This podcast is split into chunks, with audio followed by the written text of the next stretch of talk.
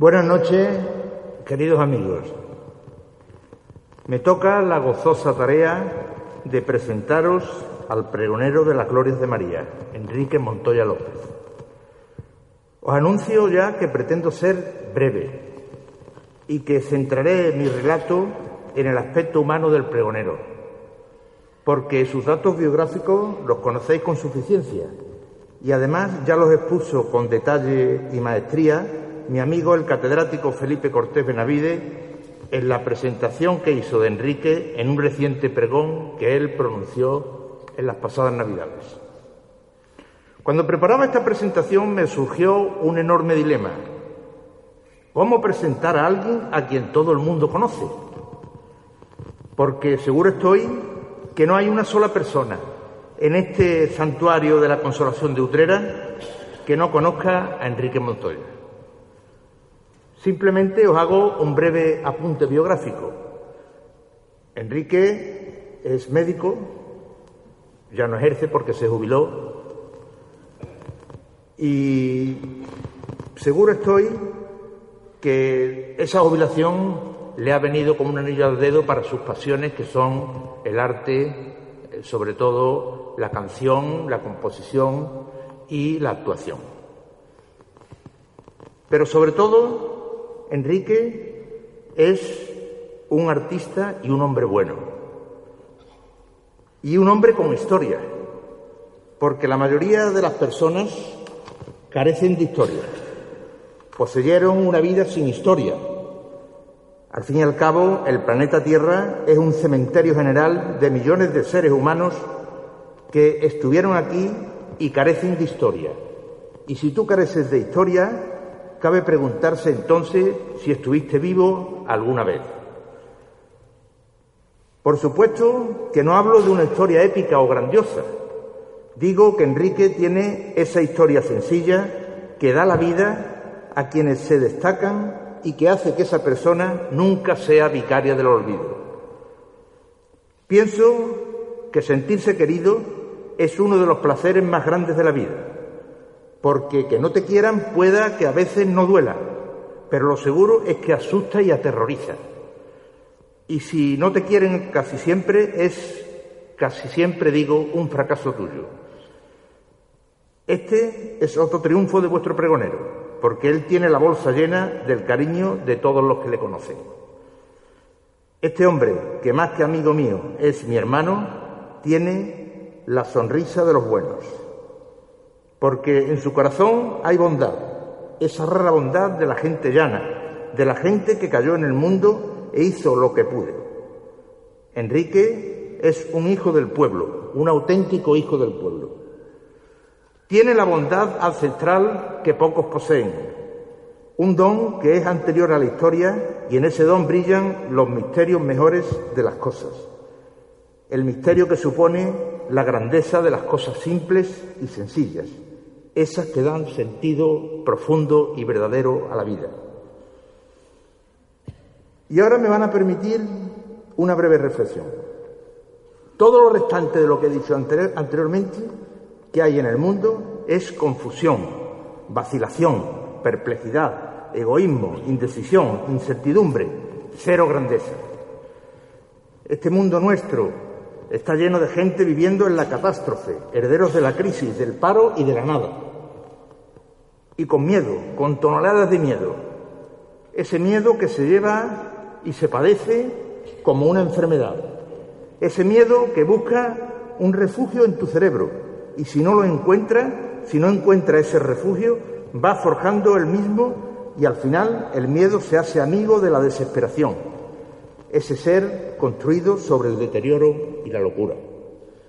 Obligación, y aquí, aquí hilo con lo que os he dicho, obligación de todo cristiano es luchar contra todo eso, contra todas esas cosas que he dicho anteriormente. Porque en la busca, es obligación, como digo, en la busca continua de una sociedad más justa. Y porque mi hermano Enrique, vuestro pregonero, carece de ese miedo, le admiro y sobre todo le quiero. Sin conocer el contenido del pregón, que estoy seguro estoy seguro de que nos va a emocionar. Amigos todos, os dejo con Enrique Montoya. Cookie, Candela, hermano, te dejo con tu gente, con tu pueblo. Háblales, emocionales, pregónales las glorias de María, esa mater dolorosa, pero gozosa también al ver cómo resucitaba su hijo, aquel del que la Torá de los judíos y la Biblia de los cristianos proclamó en su Génesis. En el principio creó Dios los cielos y la tierra. He dicho.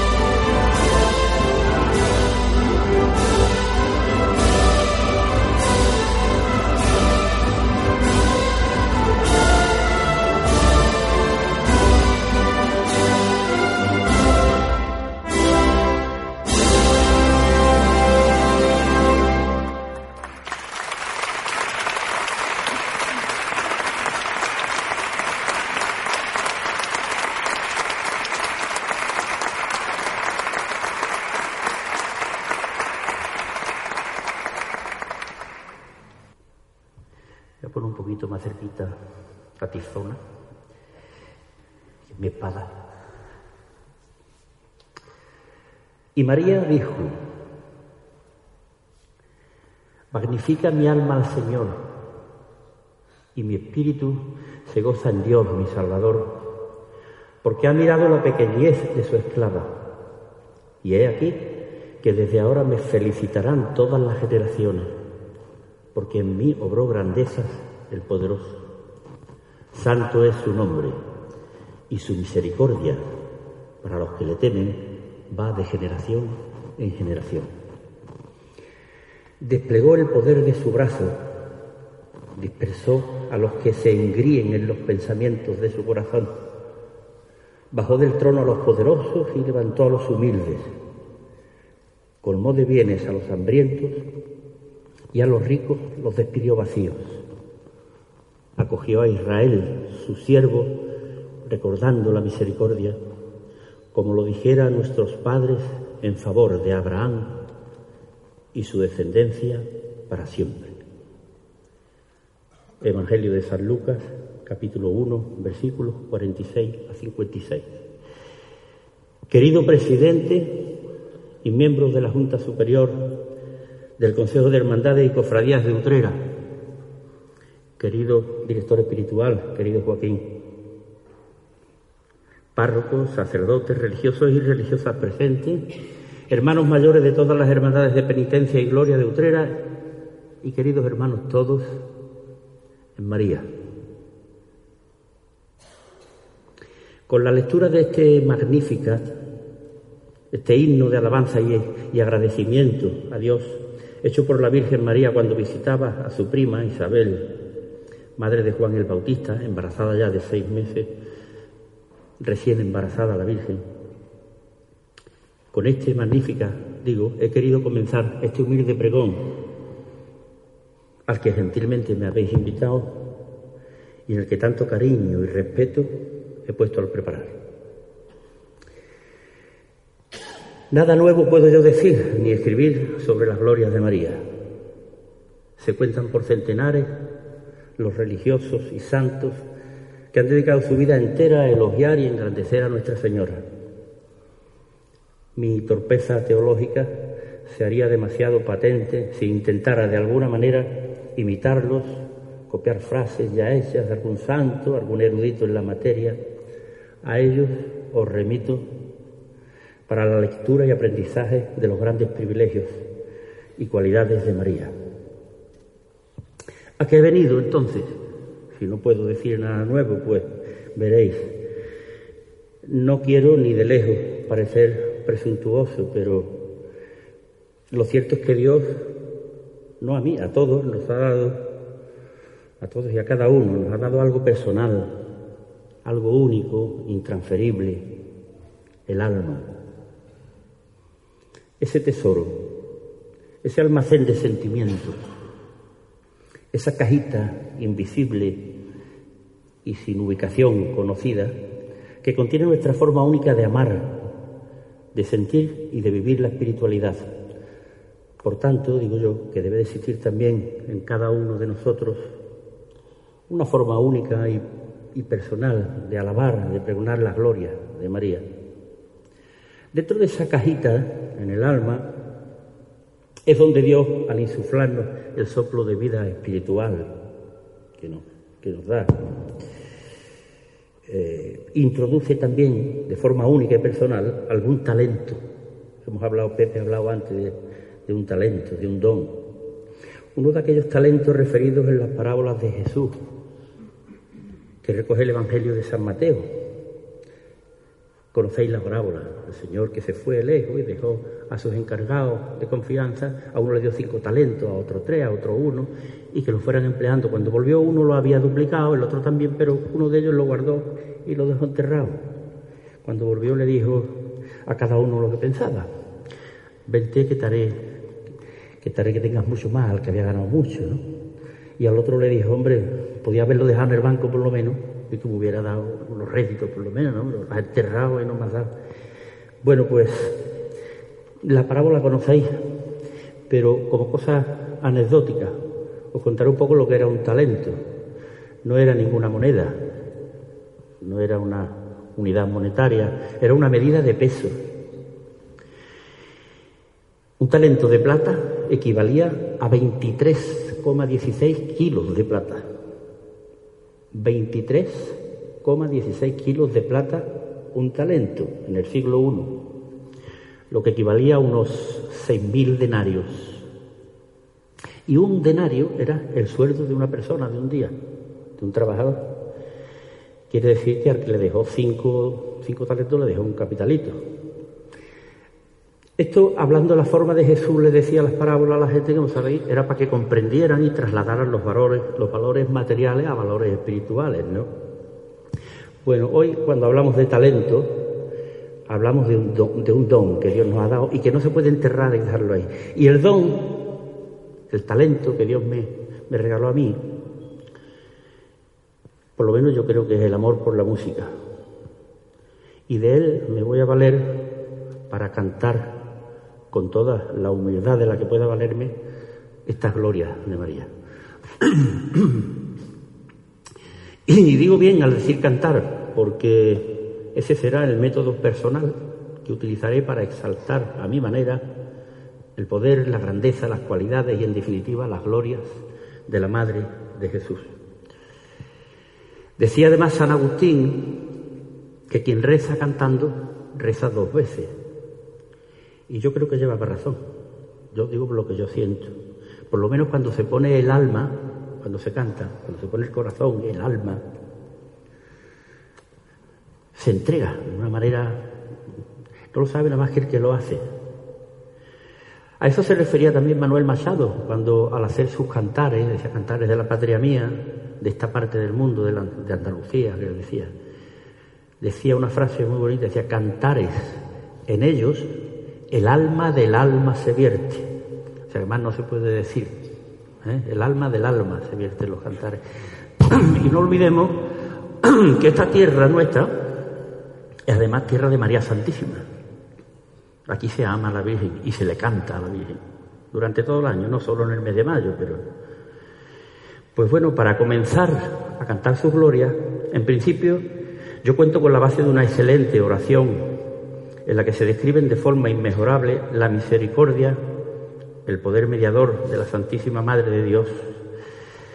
Me refiero a la Salve Regina, con la que empezaré a rezar y a cantar sus alabanzas, haciendo así hincapié sobre todo en su gran capacidad de compasión y en su inmenso poder de intercesión.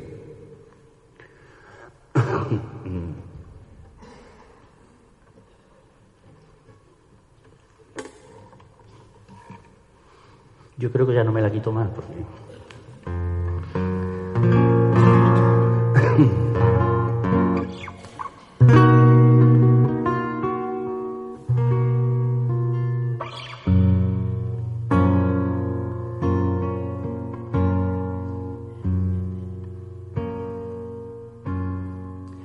Salve Regina,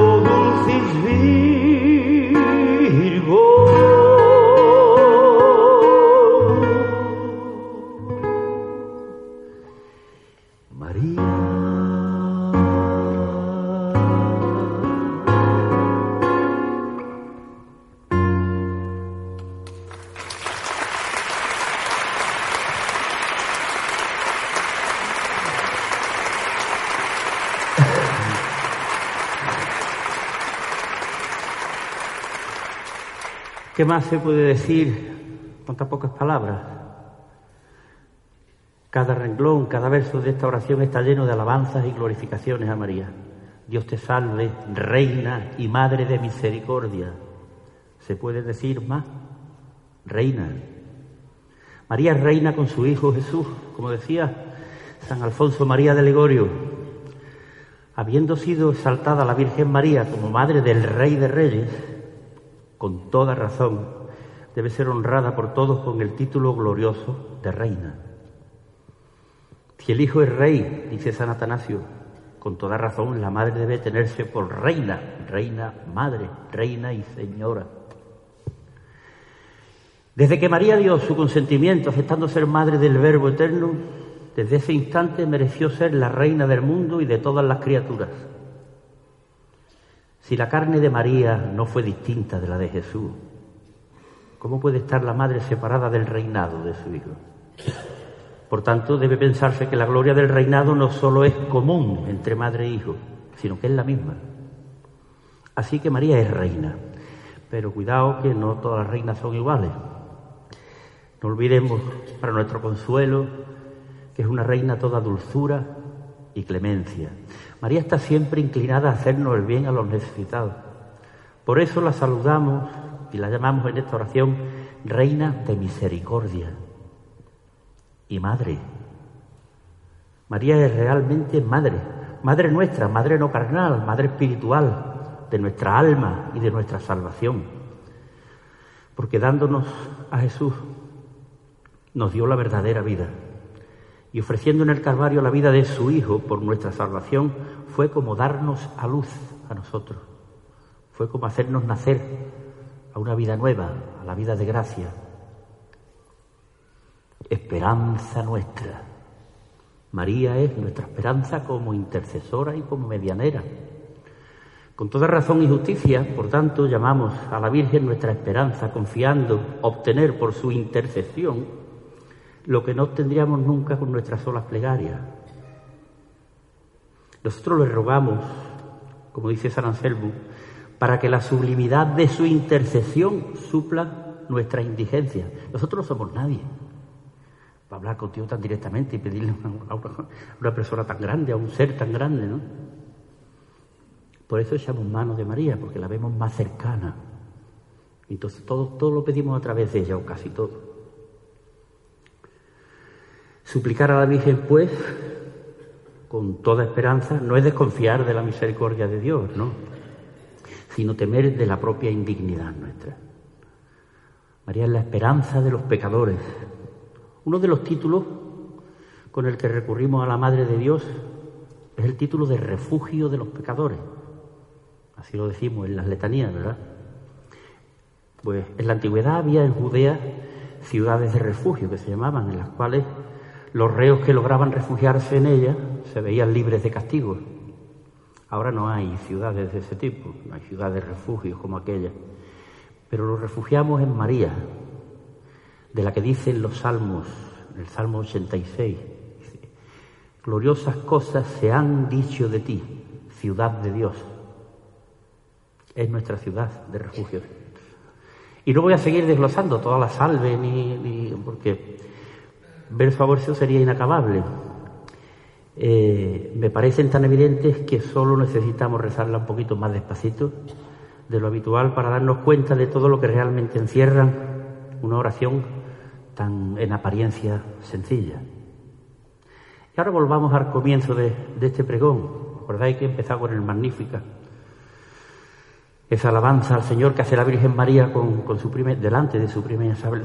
Pero este, este, este Magnífica, yo creo que está pensando yo creo que era un agradecimiento que traía ya la Virgen desde que se le presentó el arcángel Gabriel. Y fijaos, el arcángel le dice, Ave María, o Dios te salve María, la saluda, el Señor está contigo. Y ahí se queda. Y luego cuando ve a su prima Isabel, le dice, Isabel le dice, ay, ¿de dónde que la madre de mi Señor venga a verme a mí? ¿no? Niño ha saltado en mi vientre, nada más que ha escuchado tu, tu voz y, y sabe que estás aquí. Y le dice otra frase que completa la del arcángel. Bendita tú entre todas las mujeres y bendito el fruto de tu vientre, le dice Isabel.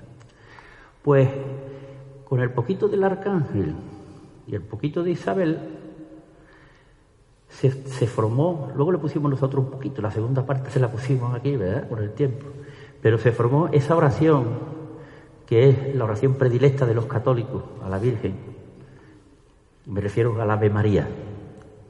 El Ave María es la oración que ha sido más musicalizada y cantada por, una cantidad de compositores de todas las épocas enorme. Yo conozco varias. He elegido una para interpretarla aquí con vosotros. He elegido el Ave María de Schubert. ¿eh?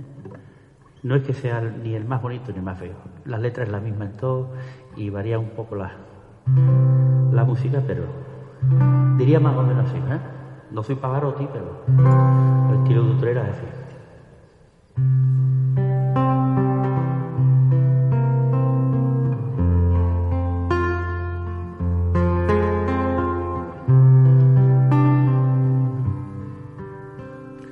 Ah.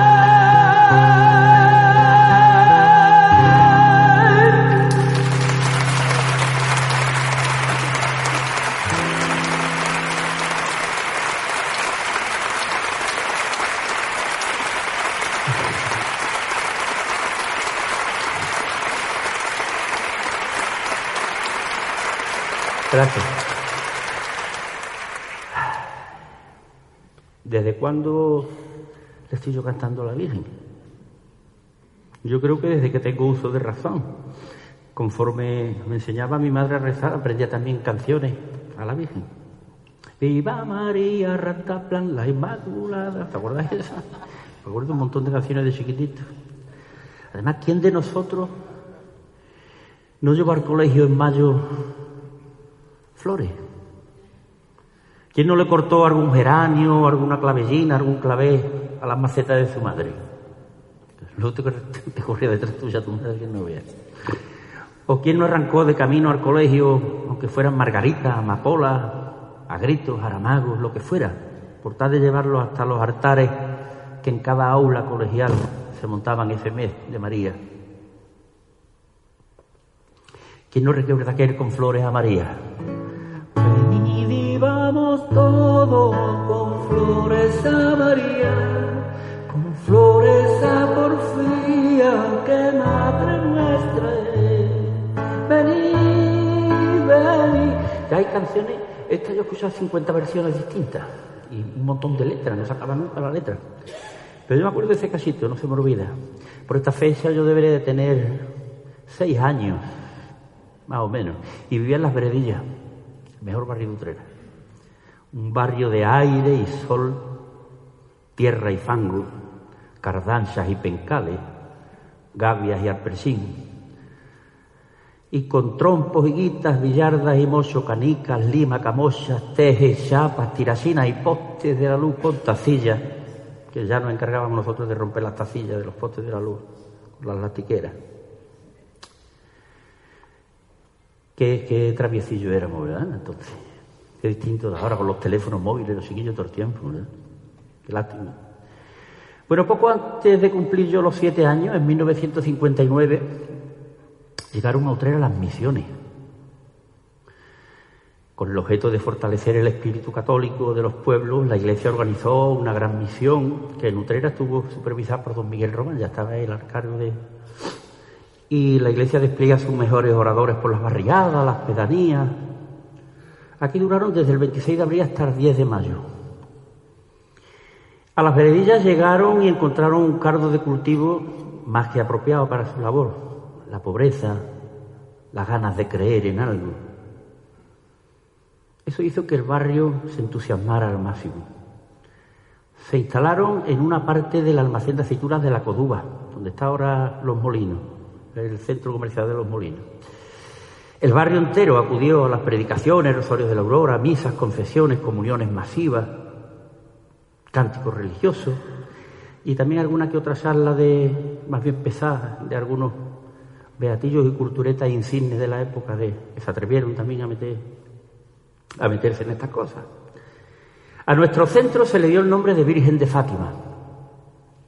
Y fue tan la asistencia y el fervor del barrio que como premio nos concedieron una imagen de dicha Virgen, la misma que desde entonces se saca en romería, y que sembró además el germen para la creación de una, nueva, de una nueva parroquia, que es la de San José.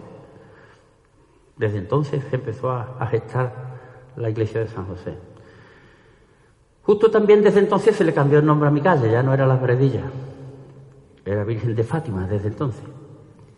En aquel ambiente, mitad festivo y mitad beatífico, abonado por las misiones y por los cánticos religiosos, fue cuando oí por primera vez aquella canción que hoy todavía sigue trayéndome el sabor del, del arrabal del barrio. Era el 13 de mayo, ¿os acordáis también? El 13 de mayo, la Virgen María bajó de los cielos a cómo diría Ave, ave, ave.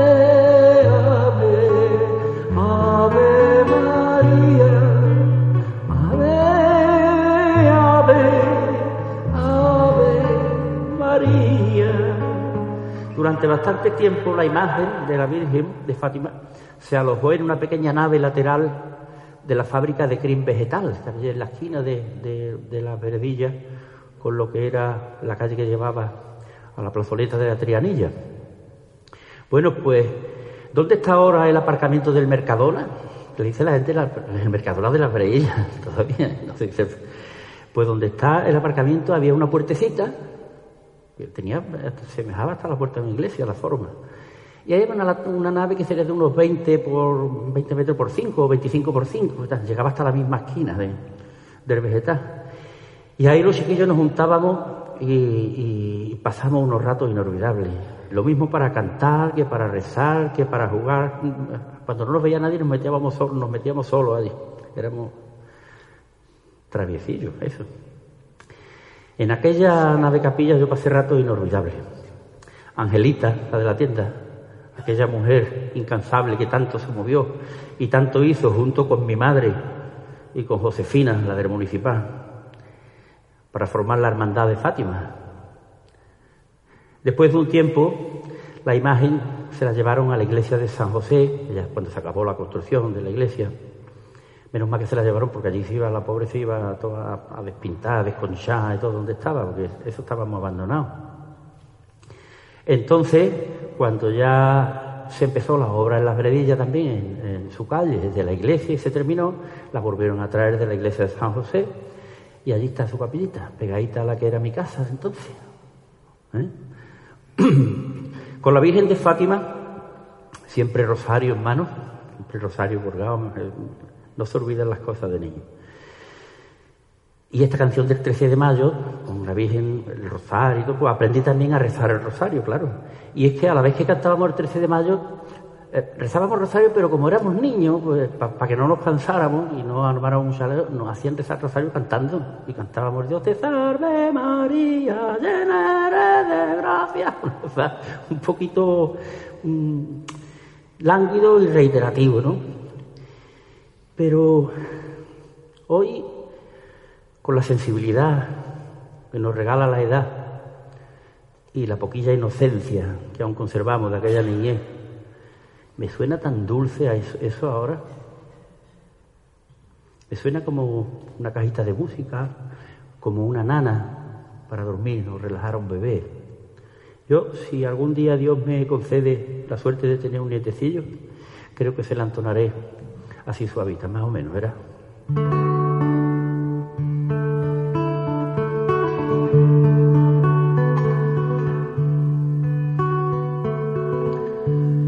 Dios te salve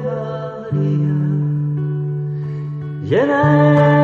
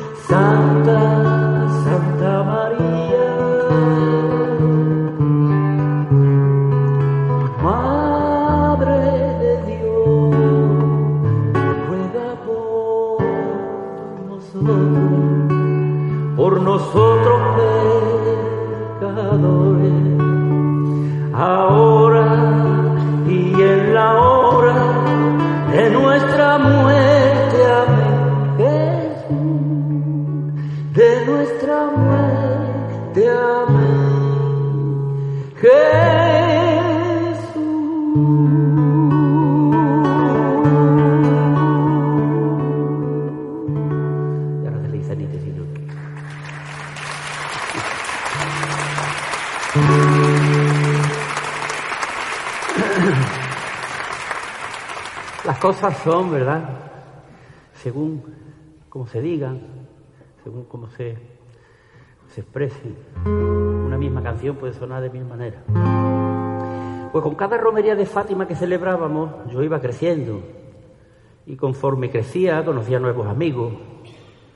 Por ahí conocí a Pepe ya, nuevos ambientes. Con 15 años ya había pasado yo por tres colegios, la Academia del Sagrado Corazón, el Instituto Rujijón, en el primer año suyo, en el año inaugural, hice cuarto y revalida allí, y al año siguiente, en 1966, me matriculé en los Salesianos para cursar los estudios de bachillerato superior.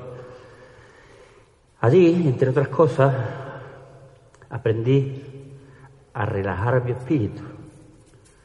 Me retiraba de vez en cuando a la soledad de aquella basílica inmensa para, para contemplar en silencio, el rostro más sereno que he conocido nunca en una imagen de Nuestra Señora. Un rostro dulce, sereno, maternal de María Auxiliadora. A veces compungido por algún pecadillo de esos que con 15 años pesan tanto, parecen de plomo. Yo me iba a rezarle al Cristo del Amor. Me metí allí en la, en la basílica solo pero su rostro me imponía mucho, me, veía ese Cristo tan, me daba tanta, me daba mucha pena y además me daba un poco de, de yuyu. Me creí que me iba a reñir o algo. Lo veía muy serio, pobrecito, muy, sufriente. Entonces al final, el final era siempre, María Auxiliadora estaba un poquito más para acá y volvía yo la cara para el otro lado y buscaba, buscaba la cara de ella, buscaba la, cara de la imagen de, de María Auxiliadora aquella expresión de dulzura, aquella comprensión de madre a la que no hace falta contarle tus problemas porque, porque ya los conoce. Una madre confidente, comprensiva, mediadora, auxiliadora, en una palabra. En esa época me acostumbré a la soledad de las iglesias. Cada vez que me sentía agobiado por algo, recurría al retiro. Si no en la basílica, en cualquier otra iglesia, encontrar al paso y que en aquellos años, por fortuna, estaban abiertas casi todos los días. Me acostumbré a esa paz que me inundaba, me acostumbré al soliloquio, a ese diálogo conmigo mismo, que al fin y al cabo es un diálogo con Dios. Me acostumbré a rezar sin oraciones hechas, sin poemas, sin letanías. Me acostumbré a practicar cada vez más, cada vez que podía, el silencio interior. Aún hoy sigo practicándolo y ese silencio interior me permite a veces, mediante la concentración en mi propia respiración, alcanzar una relajación tal que me hace sentir a Dios dentro de mí. Es la verdad. Yo no soy un hombre al que se pueda llamar beato ni capillita, no lo he sido nunca. Pero en cambio sí que me declaro abiertamente teófilo, empieza uno de los evangelios, amigo Teófilo. Teófilo en griego significa amigo de Dios, amado de Dios, pero yo le doy más el sentido actual de ávido de Dios. Con el alma llena de dudas, pero ávido de Dios. Tengo necesidad. Pues bien, con esa avidez, esa búsqueda continua de Dios y ese placer por el silencio del Espíritu, eso se lo debo a que tuve la suerte de pasar en ese preciso momento de mi vida por aquella acera en la que me salió al paso María Auxiliadora. Me topé con ella y con su auxilio adquirí las bases para un crecimiento humano y espiritual que aún hoy sigo intentando desarrollar. Es increíble cómo la Virgen, si eres creyente, aparece en tu vida cuando más falta te hace como tal o cual vocación. Y en aquella época juvenil, pues su auxilio me vino de maravilla. Es curioso por todo esto que os cuento que durante mi estancia en el colegio salesiano yo nunca llegué a aprenderme bien el himno de María Auxiliadora. Vamos, ni bien ni mal, que no me lo aprendí. Yo escuchaba a los de al lado cantar. ¿Por qué? Pues yo creo que, como he dicho antes, que entré con 15 o 16 años, ya en quinto de bachiller, ya se daba, por, supuesto que se debía de saber el himno, todo el mundo lo sabía, menos yo que había entrado, que había entrado hace años por esto. ¿No? Se suponía que a esa altura todos los alumnos lo debían de saber. Yo solo canturreaba trocitos, lo que escuchaba de uno de los, y, las letras de broma que se decían, que son las que más se decían y más aprendía uno más ligero, claro. Bueno, pues hoy, con 65 para 66 años, y con el orgullo de, de ser antiguo alumno de ese colegio al que tanto le debo y en el que un día descubrí la serenidad de tu rostro, intentaré cantarlo completo. Yo te ruego, auxiliadora mía, que aceptes mi oración con agrado, como pago de la deuda que tenía pendiente contigo de ese, himno completo. Me lo aprendió para cantarlo y el himno a María Auxiliadora. Por tanto, eso sí, con mucho respeto y con mucho cariño y sobre todo rendido a sus plantas.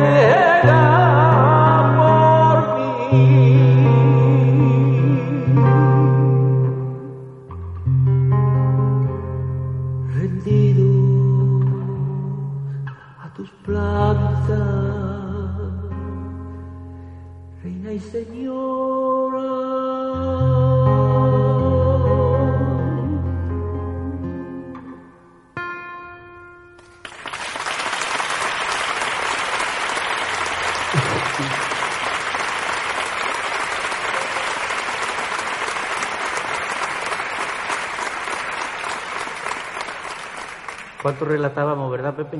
Y qué bien estábamos. No nos dábamos cuenta, ¿eh? Bueno, así a lo largo de toda mi vida, siempre presente de alguna manera la Santísima. De hecho, yo nací en Barcelona y estuve, estuve un tiempo allí, iba, venía, y me estuve mucho tiempo con mi abuela. Y tuve la suerte de que mi tía Juanita, la hermana más pequeña de mi madre, todavía vive, estaba todavía de novio con mi tío Tino, y los domingos me llevaba a Parraguera, me llevaba, y me llevó un día a Montserrat, y me resultó imponente el, convento de Montserrat. Me parece yo era tan chiquitillo también, claro, me, imagino que ahora, si hubiera visto este cuando chico, diría lo mismo, cuando, que resulta imponente. La moreneta. Ya que tiene apelativos la Virgen, pues entre tantos apelativos que usamos para nombrar a la Virgen, hay uno que en realidad no es uno, son varios, y todos se encierran en uno. Una manera única y múltiple de llamarle, le llamamos pastora celestial, Blanca Paloma, reina de las marismas, o en definitiva, Virgen del Rocío, Nuestra Señora del Rocío. Una vocación mariana que también resuena en mis oídos desde niño y que curiosamente no fui a conocer su ermita hasta que no tuve 18 o 20 años. Fui muy mayor. Siempre escuchando hablar de ella. Por la profesión de mi padre, sobre todo, es que vivió siempre en contacto permanente con el mundillo de, de los artistas dedicados al flamenco, a la copla, y por empatía con el flamenco al mundo del toreo también, de los toreros. ¿Y qué tiene de especial la Virgen de Rocío para los flamencos y los toreros? Pues la verdad es que no lo sé, a ciencia cierta, pero He conocido a una gran cantidad de artistas de la talla de Pepe Pinto, la Niña de los Peines, eh, Juanita Reina, Juan Barderrama, Pepe Marchera, Marifé, la Paquera de Jerez, todas y todos llevaban o llevaban una medallita o llevaban una estampita de la Virgen y estaban todos los camerinos llenos de, estampas de, de santos, yo siempre la, de, la del Rocío siempre. Todos tenían, además del flamenco, otra devoción común, que era la devoción a la Virgen del Rocío. Era raro que un flamenco o una tonadillera no llevasen una medalla de la Virgen. Es posible, y, lo veo lógico pensarlo, que es debido a lo mejor a, que el ambiente que rodea siempre la romería del Rocío es un ambiente de cante y de baile flamenco, ¿no? Tiene algo que ver, ¿no? Pero sin embargo yo las, las primeras veces que acudí al Rocío fue, me llevó mi padre y mi madre. Y, precisamente ni era fiesta, ni era romería, ni era nada, era un día entre semanas. Vamos a ver la Virgen, mamá, le decía mi padre. Mamá, te voy a llevar a ver la Virgen. Y me apuntaba yo. Recuerdo muy bien cuando se fundó Nutrera la Hermandad del Rocío. Como no recordarlo también si mi madre estaba entre las fundadoras también. Y para más paralelismo con la romería de Fátima, por ejemplo, se hizo sede de la hermandad también la iglesia de San José. También tuvimos reuniones. Exactamente igual que cuando la de Fátima, pero con unos cuantos años de, de diferencia. Yo he vivido el rocío intensamente, a veces por mi cuenta, junto a unos cuantos amigos, a veces con la hermandad utrera, con Pepe y unos pocos de años, ¿verdad? Nos íbamos con los mayores también, con nuestros padres, todos juntos. Buenos tiempos. A veces con la hermandad utrera, otras veces nos juntábamos con Málaga, con Triana. Yo he vivido el camino y he vivido la casa. Yo me quedo con el camino. ¿Por qué? No sé. Quizás quizás por el sufrimiento y el cansancio, por el sol y el aire, la lluvia, o sea, la naturaleza que en definitiva te predispone y te acerca un poquito más a Dios también. Fue una época inolvidable, pero son fases de la vida para las que se necesita realmente una fuerza física que se va agotando con el paso de los años y unas ganas que van mermando poco a poco con la pérdida paralela de algunos seres queridos también. Es muy cierto que la romería del Rocío, además de una devoción fervorosa que lo es para muchísimos peregrinos, es también únicamente una fiesta constante para otros. Sí, es cierto. Pero esa fiesta no está reñida para nada con el respeto a la señora, ni con el respeto a la devoción de los creyentes, y sobre todo cabe la posibilidad de captación de nuevos devotos, de los que necesitan ver para creer, como Santo Tomás. En la romería del Rocío son cantes a la Virgen, sevillanas, salves, plegarias, todo dedicado a ella, a la Madre de Dios, con las paradas, los ángelus, las misas de hermandad, los rosarios, los cantes alrededor de las candelas, la convivencia, la solidaridad, cristianismo en estado puro. Todo sirve, todo se comparte. Todo contribuye al último fin de la romería, rezarle a ella en su ermita y pasearla, si puede ser a hombros, por la ardea un año más. El que no, por, por lo menos verla pasear. Yo creo que toda la fiesta que rodea la romería de Rocío es natural, es muy semejante, mirad, fijaos, si es semejante a la visita de unos hijos que viven lejos de su madre. Figuraos, viven en Barcelona, o están en Francia, o en Suiza trabajando, lo que sea. Viven lejos de su madre y no pudiendo verla todos los días, como teníamos la suerte algunos de verla, pues se organizan entre ellos, hacen todos los preparativos para un día determinado en el que la van a ver. Y entonces, ¿qué pasa? Porque todo se convierte en una fiesta, ¿no? Así de sencillo. Van a ver a su madre y eso es una fiesta ya de por sí como la propia vida. Lo más positivo que yo le veo a la romería del Rocío es la confraternidad. en el camino, en la ardea, en la ermita ante la Virgen, yo he visto llorar hombres como castillo pero llorar a moco tendido,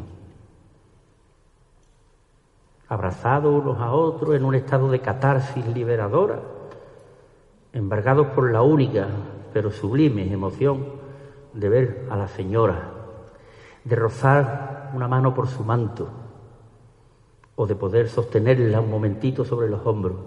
De verdad que cuando ve a un tío de eso tan bruto, tan grande, con las manos así, y lo ve llorando y sudando, sobrecoge. Eso sobrecoge. Y con esa confraternidad yo de la Virgen de Rocío podía cantar 50 sevillanas y 50 cosas que algunas hice con mi hermano Tate, más de una.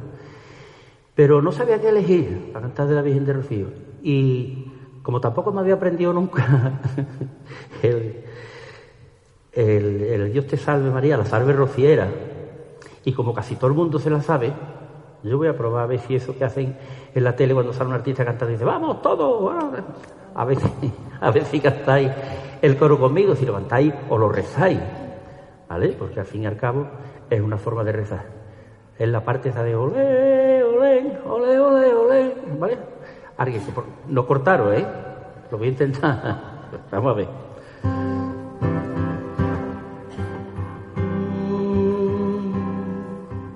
Sería el. Tanto para que se va a mover la flota, el, pico este. Dios salve María, de rocío Señor, luna, sol, norte y día, y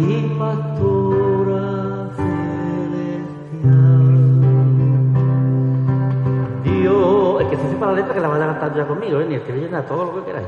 Dios te salve María, todo el pueblo te adora y repite a porfía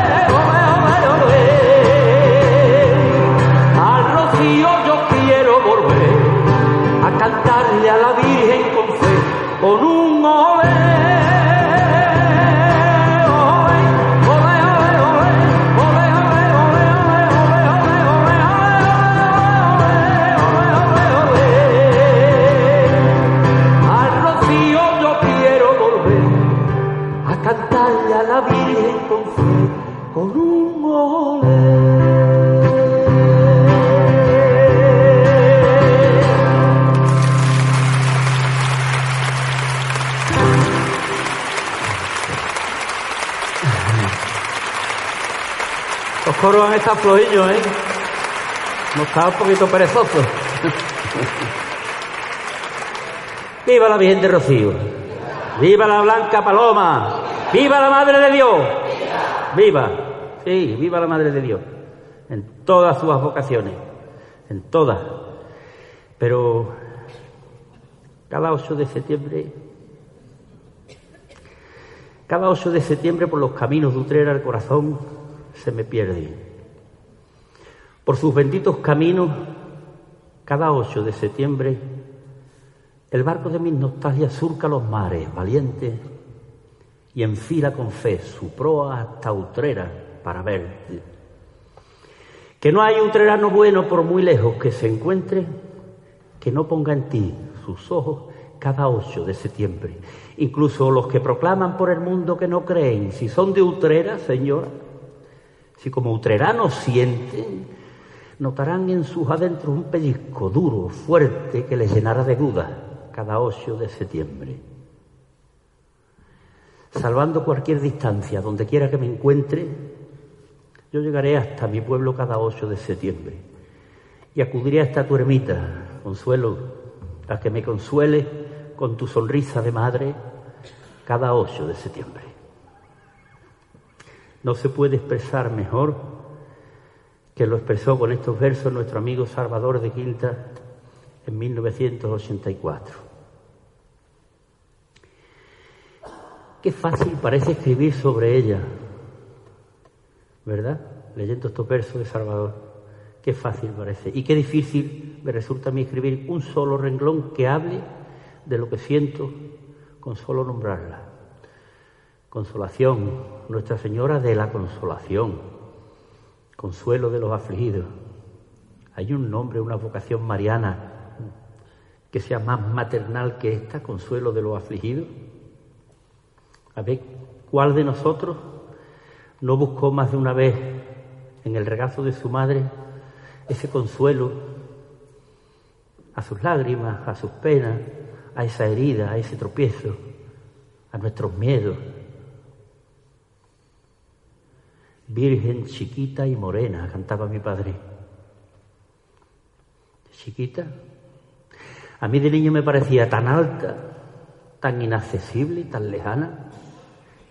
Quizás por eso, quizás por eso vine pocas veces a verla entonces. Aquel camino al convento era entonces tan largo y mis pies tan pequeñillos. Mi madre, además, por aquel tiempo, con cuatro hijos ya, entre uno y nueve años, yo tate, se llevaba cinco conmigo, o sea que de mí para abajo habíamos tres casi seguidos. Pues la verdad es que no tenía mucho tiempo para traernos y tampoco de verdad estaban las cosas para coches de caballo ni para taxi. Después mi padre te dedicó aquella plegaria, la compuso y la escribió para ti estando en América, en los años 57 y 58, y la grabó cuando vino a España, cuando volvió en el año 59.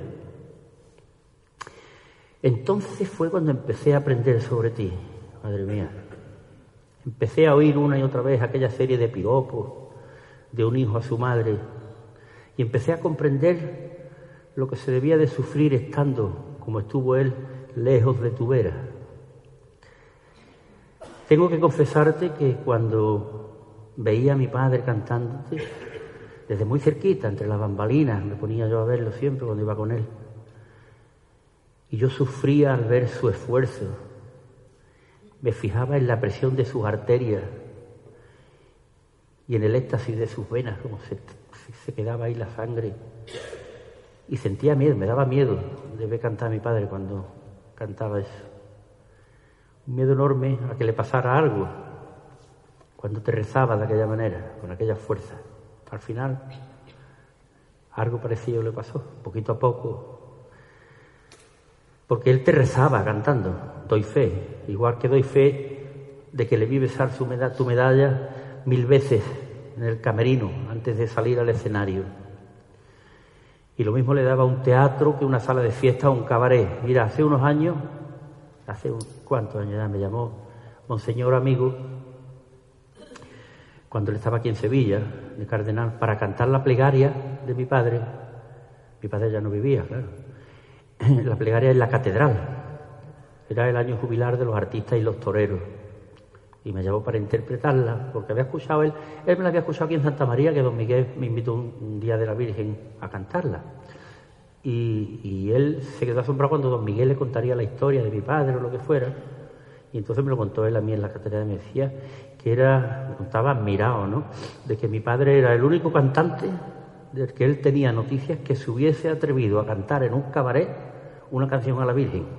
Y que además, cada vez que lo hacía, pusiera al público de pie posible. ¿eh? Ay, consolación dutrera, qué buen artista escogiste para pasear tu nombre y cantar con el corazón en la garganta tus glorias por el mundo. Ole, mi padre.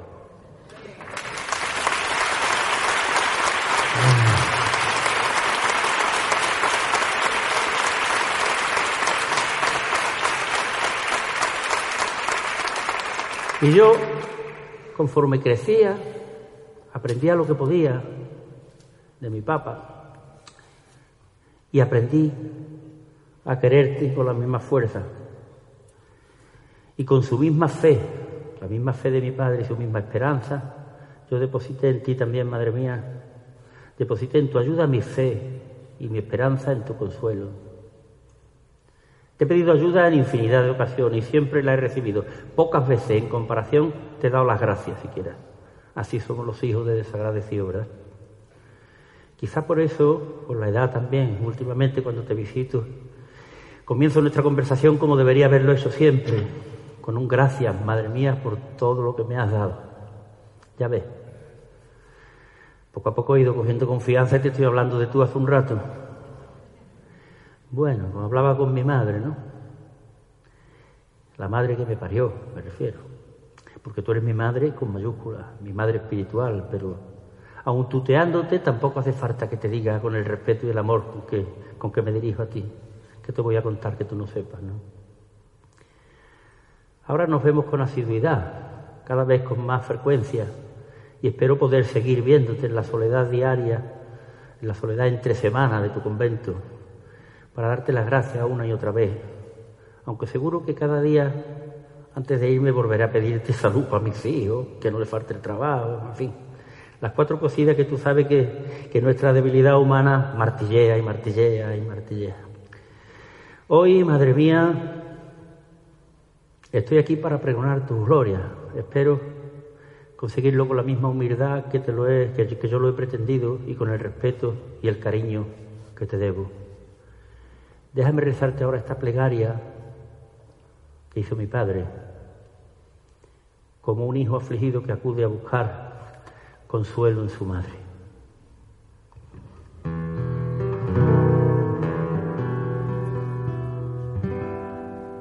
Dice el cantarcillo a la Virgen de Consolación que hay a la entrada de Pemán, que Sevilla tiene que tiene una torre alta y ligera, pero no tiene que tiene la consolación de Utrera. Utrera tiene que tiene un nombre claro, bonito, mucha calma, mucha ilusión y un consuelo metidito dentro de su corazón, de su corazón.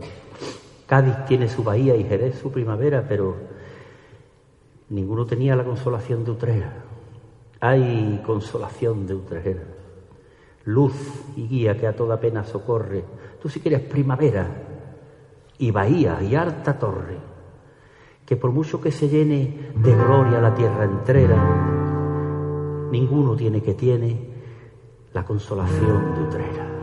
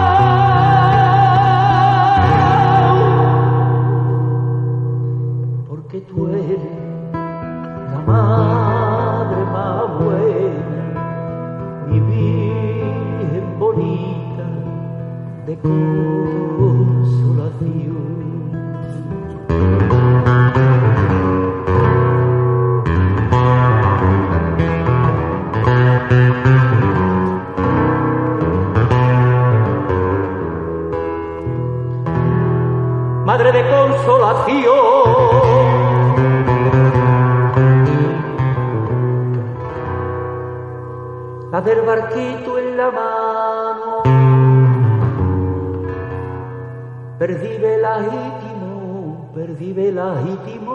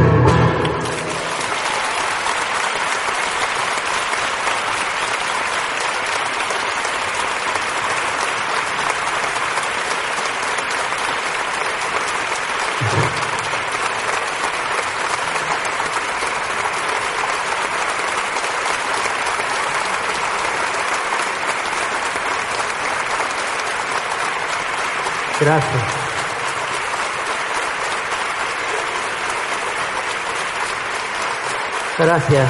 Está claro. Gracias.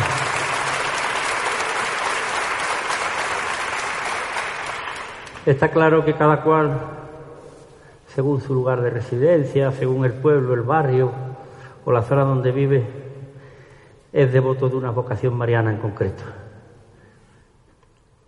Se puede ser de dos o tres también, pero hay una.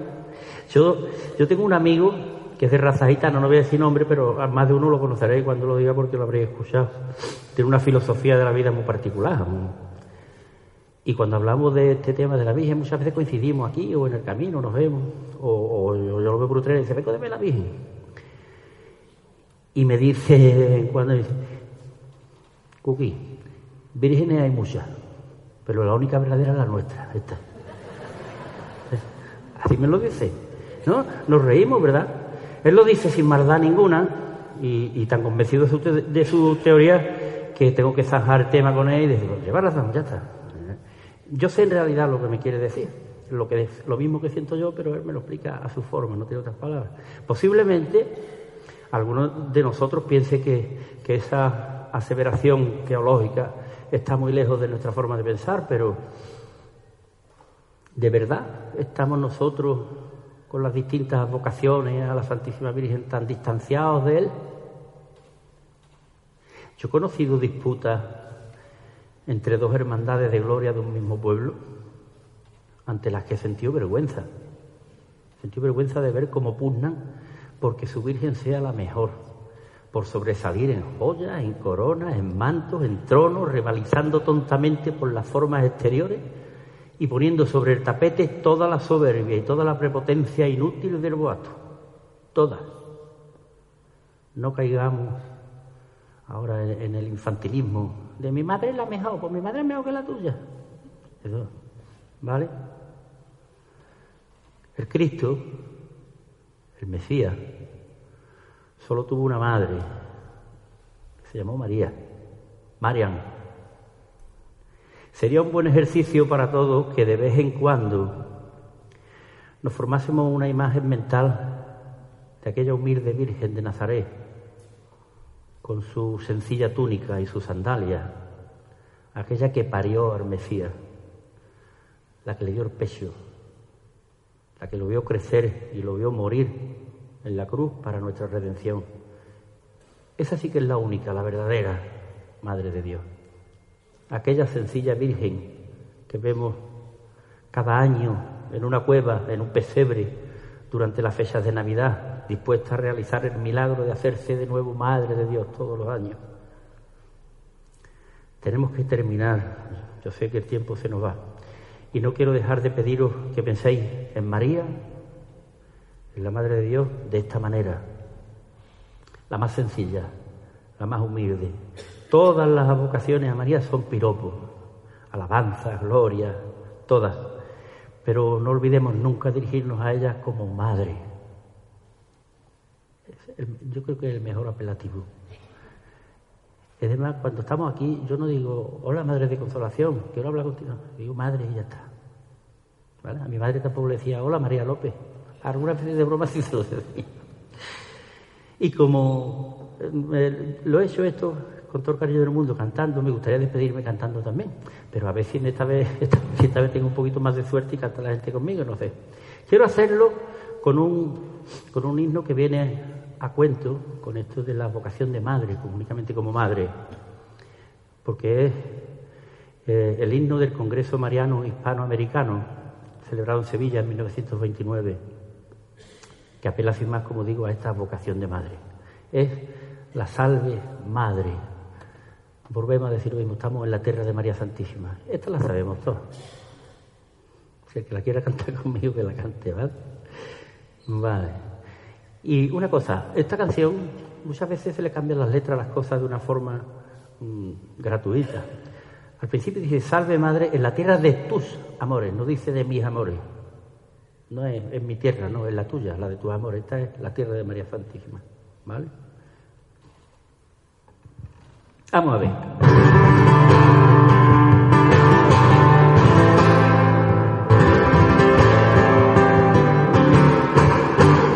salve madre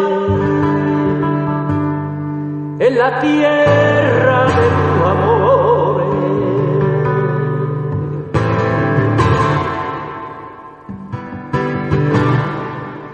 Te saludan los cantos que alza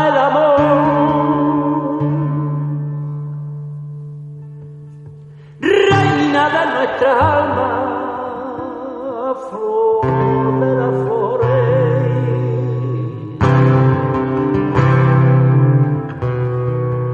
muestra aquí de la tierra y de la gloria tu resplandor que en el cielo tan solo te ama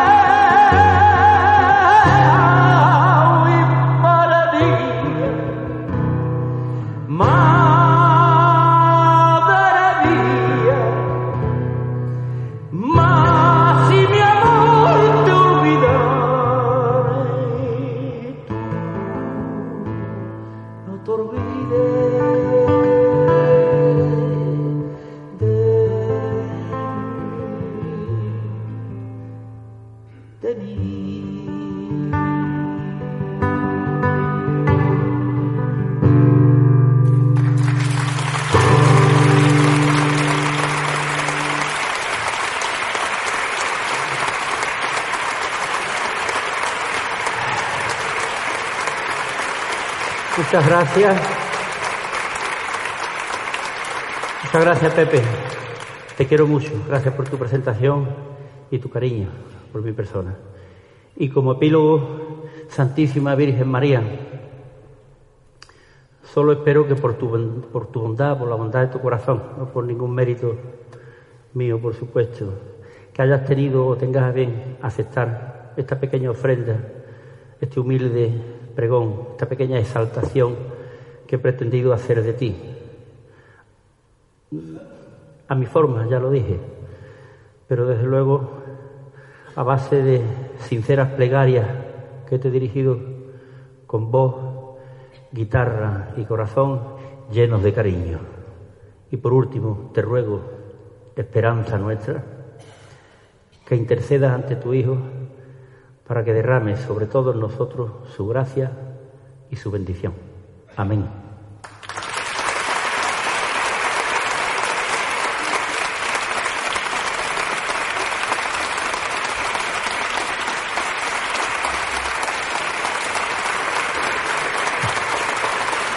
Gracias.